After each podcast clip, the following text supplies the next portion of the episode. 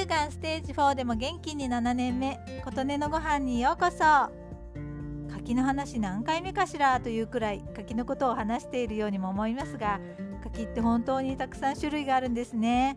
そしてまたまた見つけてしまいました。清田柿。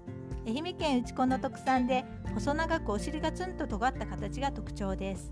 そしてどうしてこれを買わずにはいられなかったかというと袋の説明にあたこ柿の枝に偶然にできました。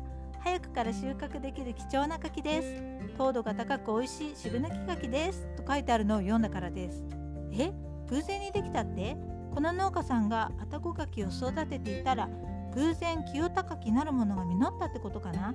それってものすごいことじゃないのかしら？と頭がクエスチョンマークになったからです。帰って調べてみたら愛宕柿という渋柿の枝に偶然できた品種のことを清高きというらしいです。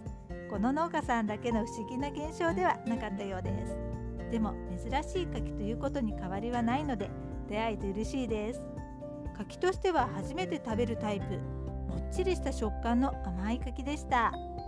ちなみに愛宕柿も愛媛県が原産の渋柿で愛媛県を中心に岡山など周辺で作られている柿です京都の愛宕山に奉納されて名前を賜ったとか京都愛宕産の柿の種からの実生からという説があるそうです。愛宕柿と清田柿ってそっくりなんですけどどうして違う品種って分かったのかしらと純粋に疑問が湧きました。はっきりと書かれているものは見当たらないものの愛宕柿よりも清田柿の方が成熟するのが早い品種ということかなと思いました。